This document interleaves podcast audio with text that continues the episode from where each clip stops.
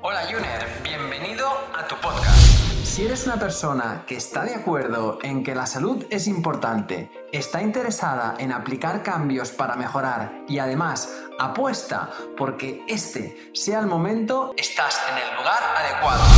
Soy Edgar Barrio Nuevo, ahora mismo doctorando en nutrición. Fundé mi primer centro de salud integrativa Pure Corpore hace ya más de 10 años y ahora también lidero Ayunízate, la primera academia de habla hispana en el mundo sobre el ayuno como herramienta para potenciar tu salud.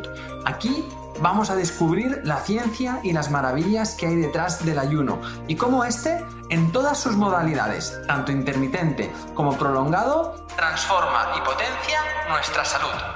Adelante. Recordarte que la información de este podcast es meramente informativa y divulgativa, que en ningún momento pretendemos ni diagnosticar ni tratar a ninguna persona. Recuerda que la responsabilidad sobre tu salud recae principalmente en ti y en aquellos profesionales sanitarios que conocen tu caso y pueden tratarte de forma individual. Hola Ayuners y bienvenidos de nuevo a este podcast sobre salud. En este caso hablaremos de los probióticos y los prebióticos. ¿De acuerdo? Probióticos se le llama ese conjunto de bacterias sanas que tienen una incidencia directa sobre la salud, sobre nuestra salud. Y los prebióticos, en cambio, son aquel conjunto de alimentos que lo que hacen es nutrir precisamente este conjunto de bacterias. Ah, antes de nada, me gustaría hablaros que el sistema digestivo no solo, dentro del sistema digestivo no solo existen bacterias más nocivas y bacterias sanas, sino que hay un conjunto de microorganismos que forman todo lo que se llama la microbiota intestinal. Ahí podemos encontrar, por ejemplo, arqueas, podemos encontrar levaduras, hongos, eh, incluso podemos encontrar virus. Eh, el concepto de probiótico entonces es aquel tipo de microorganismo sano que se encarga de dar solución a algunas de las, de las, de las necesidades de nuestro sistema digestivo, de nuestra salud inmunológica, también de nuestra salud hormonal, por ejemplo, e incluso nuestra salud cardiovascular. Pues una vez ya vamos sabiendo qué es esto del probiótico, deberemos eh, acabar de definir qué es el prebiótico. El prebiótico no deja de ser aquel alimento que come el probiótico. Así pues, tus bacterias intestinales se alimentan de ciertos nutrientes o de ciertas materias orgánicas y el prebiótico no dejaría de ser aquello que nutre al probiótico. Una vez entendido esto, eh, es importante entender qué papel juegan en nuestra salud. Es decir, parte de estos probióticos, bacterias intestinales, microorganismos en general llevan casi toda la vida con nosotros. También es verdad que colonizaron el sistema digestivo, ya no solo el nuestro, sino también de nuestros predecesores, nuestros abuelos, tatarabuelos, y nos podríamos remontar incluso a los primeros Homo sapiens.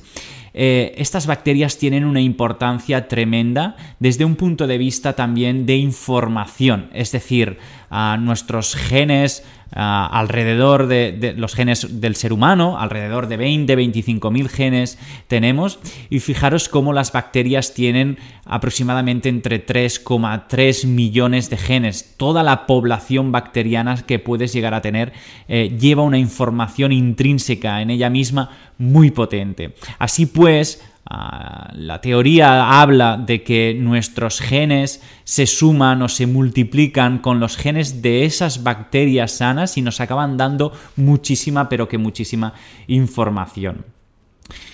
¿Cómo interactúan estas bacterias en el organismo? Pues bueno, eh, los probióticos Ah, están en diferentes partes de nuestro sistema digestivo. De hecho, la primera parte del sistema digestivo, que como ya sabréis es eh, la boca, el esófago, el estómago, incluso la mitad del intestino delgado, no tienen tantas bacterias eh, intestinales como la tiene eh, la segunda parte del intestino, en este caso el colon, ¿de acuerdo?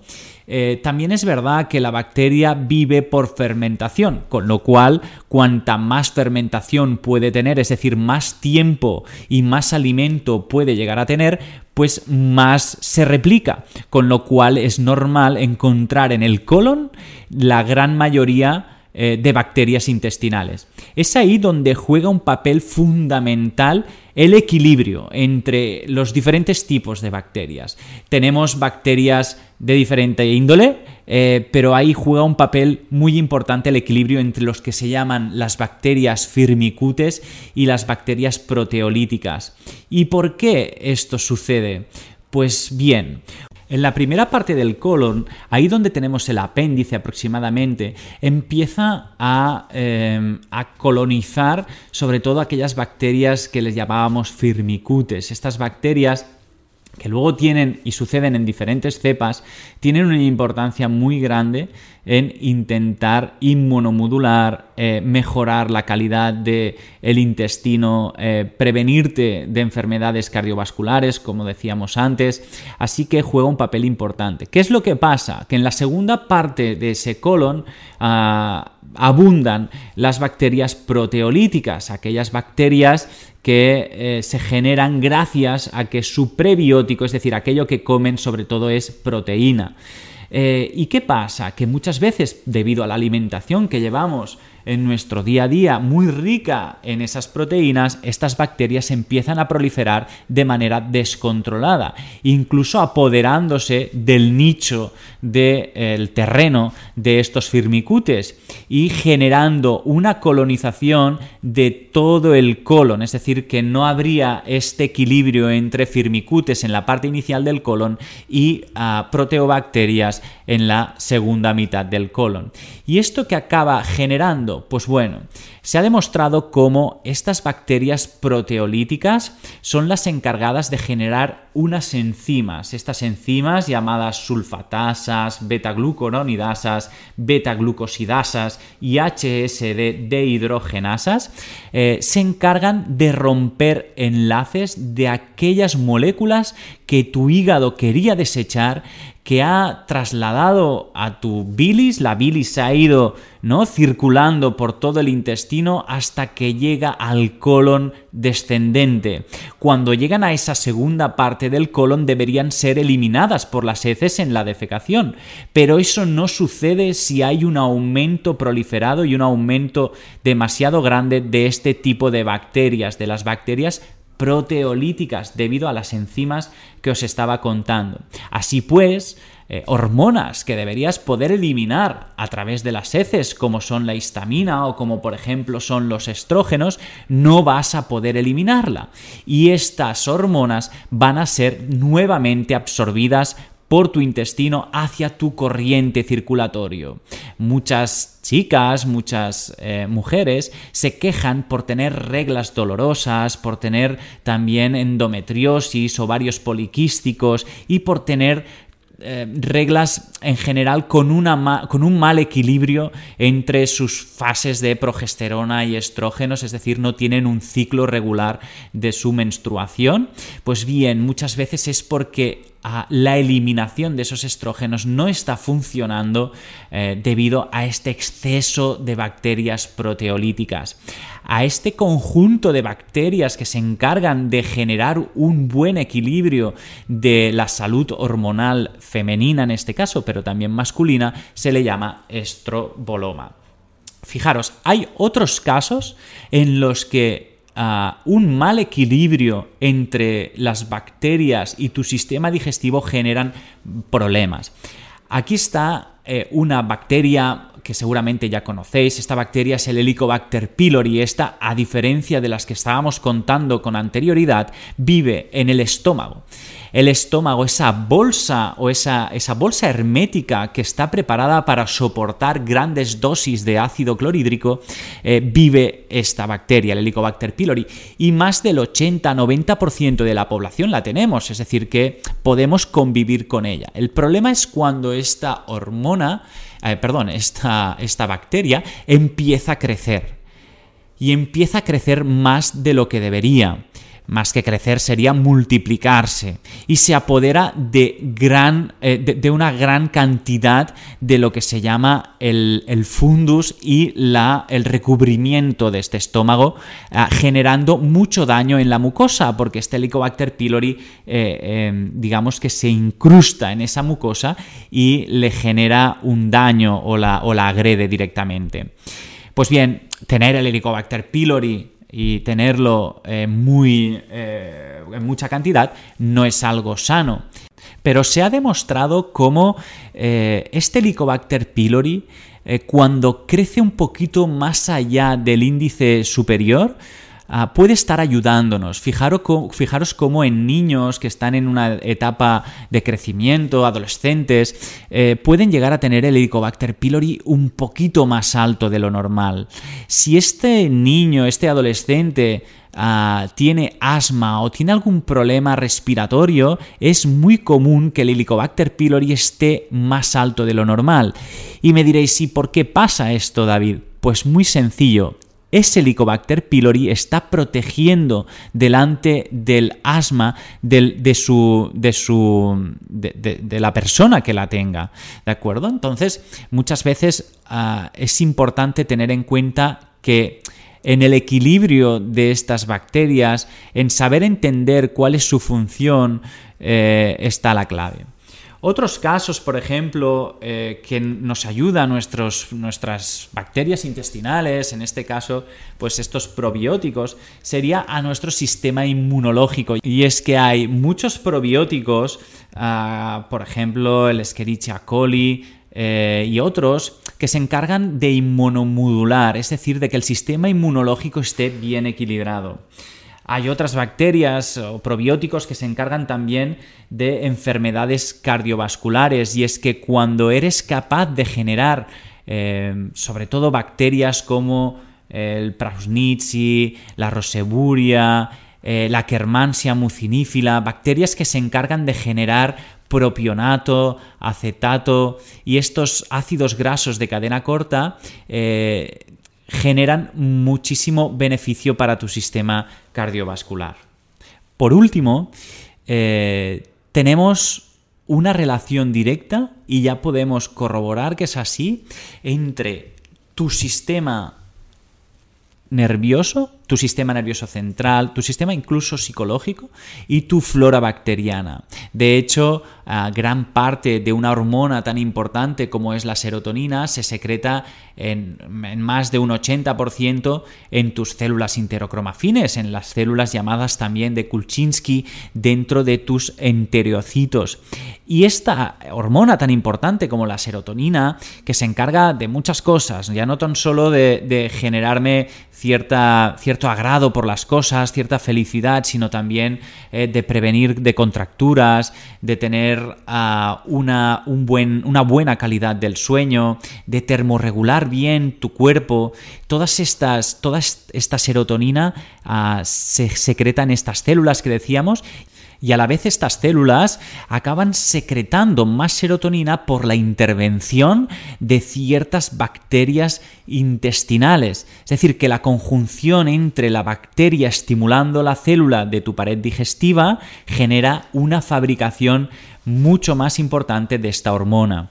Eh, por ejemplo, en este caso tenemos probióticos como el Lactobacillus rhamnosus, el Lactobacillus helveticus, o el Bifidobacterium infantis o Bifidobacterium longum. Este tipo de probiótico que los podéis encontrar en parafarmacias, farmacias, herboristerías, ayudan a eh, interaccionar, ayudan a generar un mayor movimiento de estas células y, por lo tanto, generar más serotonina. Esta serotonina es muy curioso cómo Ah, viaja a través del corriente circulatorio unido a las plaquetas, a estas células de vuestro sistema circulatorio, y ah, llegan a la barrera hematoencefálica del cerebro. Ahí es cuando, gracias a estar bien acompañadas por las plaquetas, pueden atravesar la barrera hematoencefálica y direccionarse a esos neuro, eh, perdón, a esas sinapsis neuronales y poder hacer la acción que deben hacer como neurotransmisor, ¿de acuerdo? Pues bien, todo esto lo podemos ver a través de un test, un test que se hace en heces que se le llama analítica de heces. Cuando uno tiene una analítica de heces, que es analizar qué tipo de bacterias hay en estas heces, es capaz de estimar cuál es la colonización de cada una de las bacterias en diferentes puntos del intestino.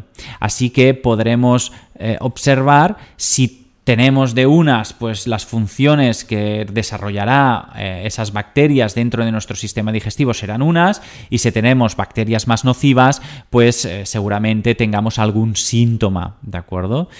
Eh, un punto a destacar también muy importante es que no cuantas más bacterias uno tenga dentro del sistema digestivo será mejor. Así pues, como todo en la vida, el equilibrio, el hecho de tener diferentes bacterias de muchos tipos diferentes, de muchas cepas diferentes, acabará generando una eubiosis intestinal.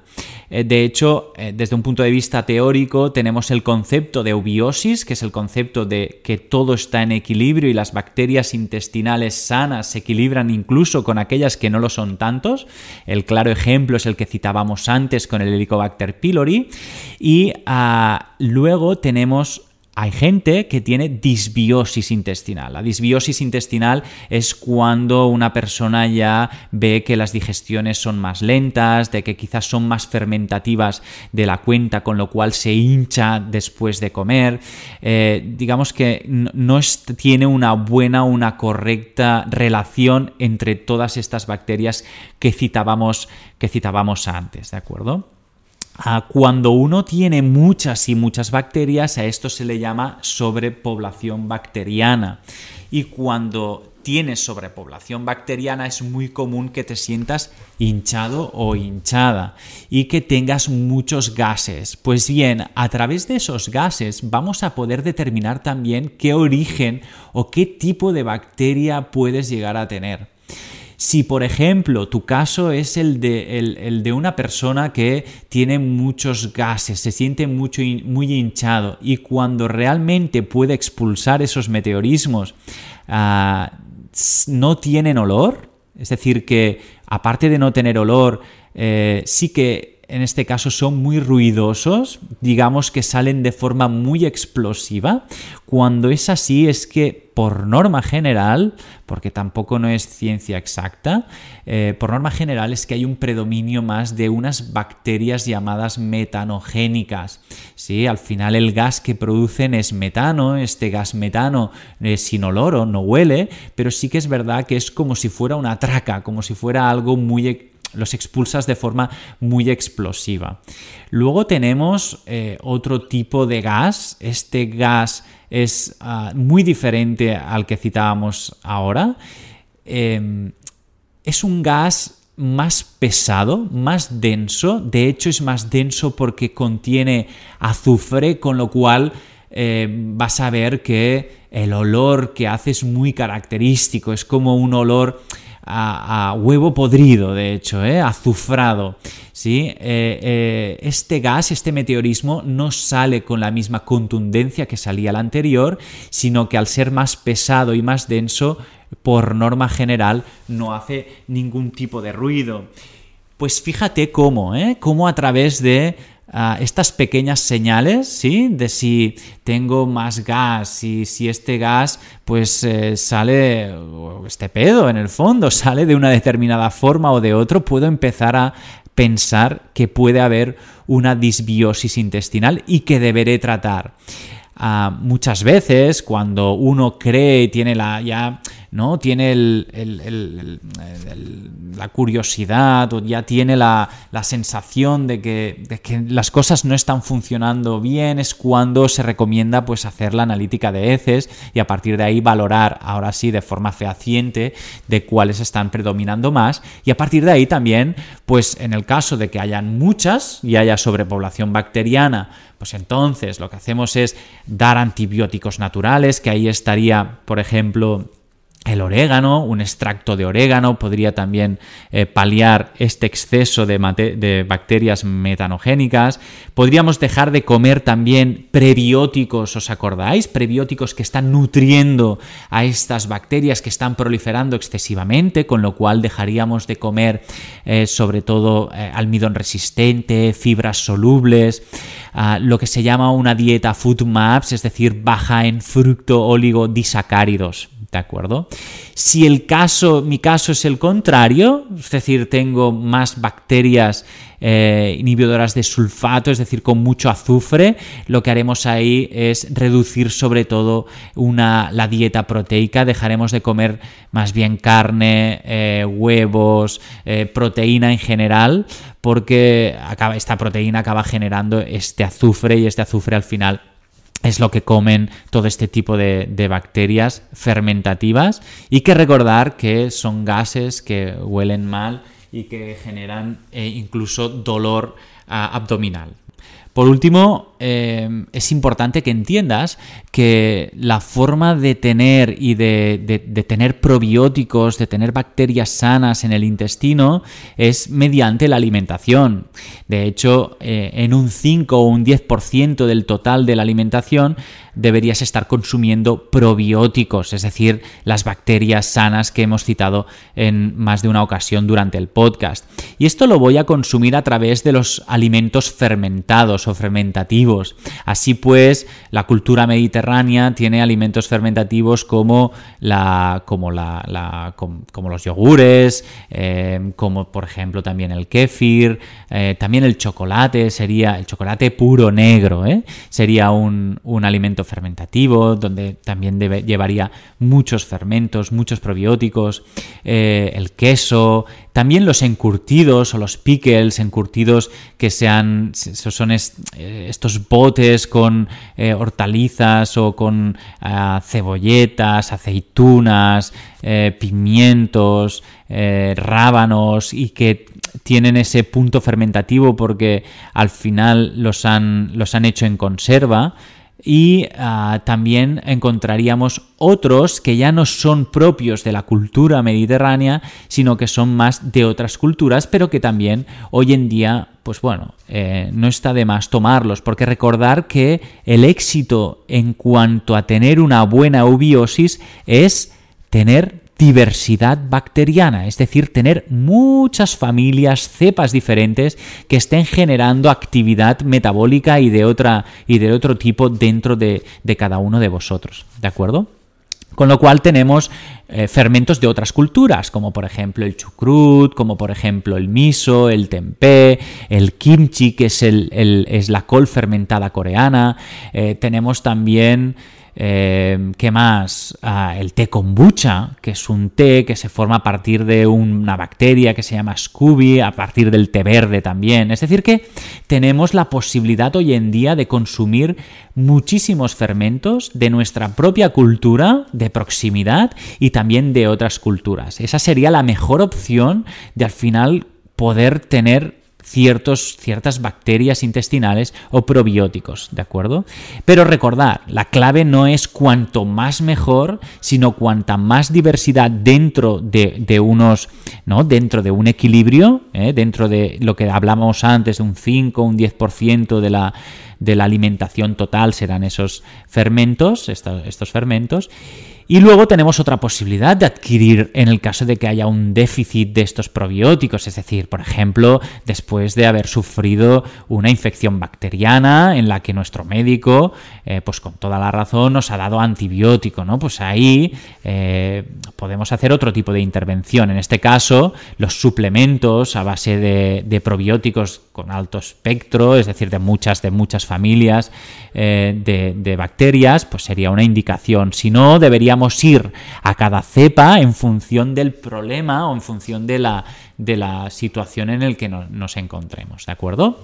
Pues nada, un placer, espero que os haya ayudado un poco a discernir qué son esto de los probióticos, los prebióticos. Eh, también deciros que es un mundo que se van descubriendo cosas nuevas a medida que la ciencia va avanzando que hoy en día se está viendo la interrelación de muchos sistemas ah, del organismo ah, con, esa, con, esta, con, estas bacterias intestinales y que a medida que, la ciencia vaya avanzando, aquí estaremos para eh, poder eh, divulgarlo y para poder informaros de todo aquello que, va, que se va gestando, ¿de acuerdo? Así que muchas gracias, nos vemos en el siguiente podcast, ha sido un placer, hasta entonces, adiós, adiós. Cada domingo estaré contigo de nuevo para ofrecerte un nuevo capítulo de nuestro podcast Ayuners.